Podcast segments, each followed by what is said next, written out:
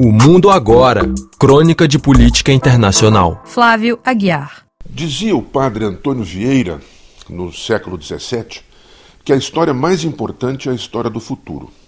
Se olharmos a recente eleição alemã sob este ângulo, o seu resultado se mostra bem mais complexo do que se a examinarmos pensando apenas no presente imediato.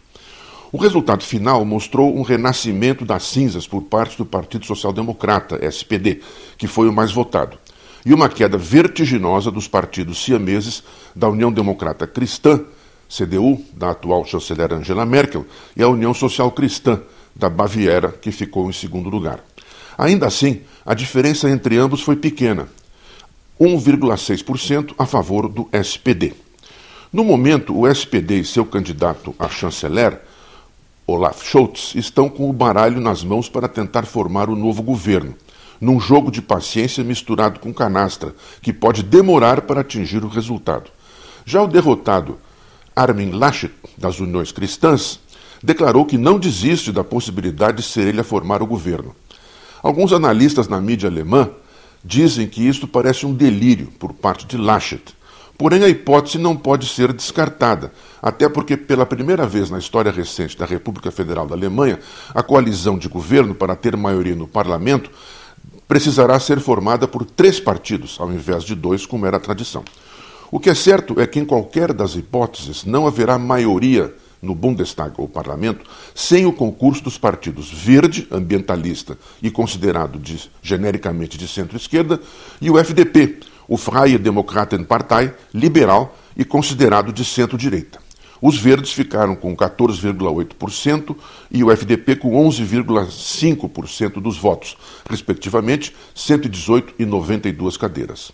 Voltando à imagem do baralho de cartas, pode-se dizer que o naipe de ouros no momento está com o SPD e o de copas com as uniões cristãs. Mas já que não haverá canastra real, os coringas estão nas mãos dos verdes e do FDP. No fundo, eles é que decidirão quem formará o novo governo. Aí é que se vê que há dois jogos no tabuleiro das cartas. Um é o imediato, quem sucederá nas próximas semanas a chanceler Angela Merkel, a dama de espadas que está deixando a cena.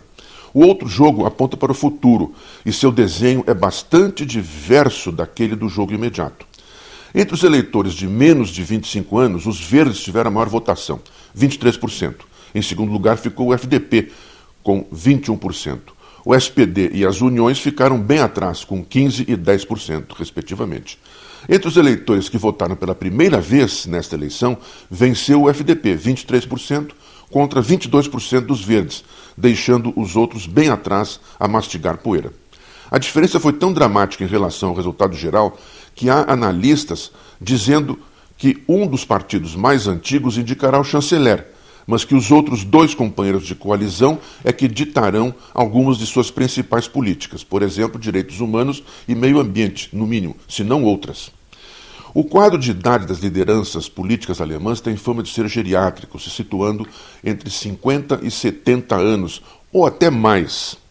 Entretanto, o quadro muda se olharmos para os verdes e o FDP. A candidata verde a chanceler, Lena Baerbock, tem 40 anos.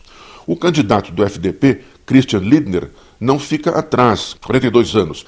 Ambos andaram convergindo para um hipotético centro. Durante a campanha, Ana Lena procurou seguidamente centros e associações empresariais para conversar.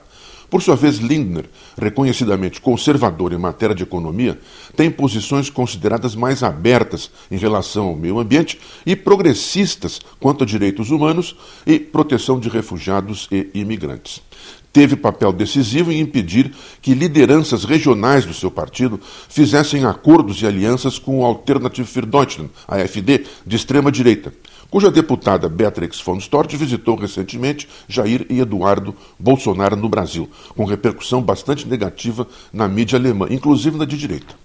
Algo, portanto, está a se mexer nas águas profundas da política alemã, o que certamente terá consequências até mesmo para a política europeia daqui para adiante.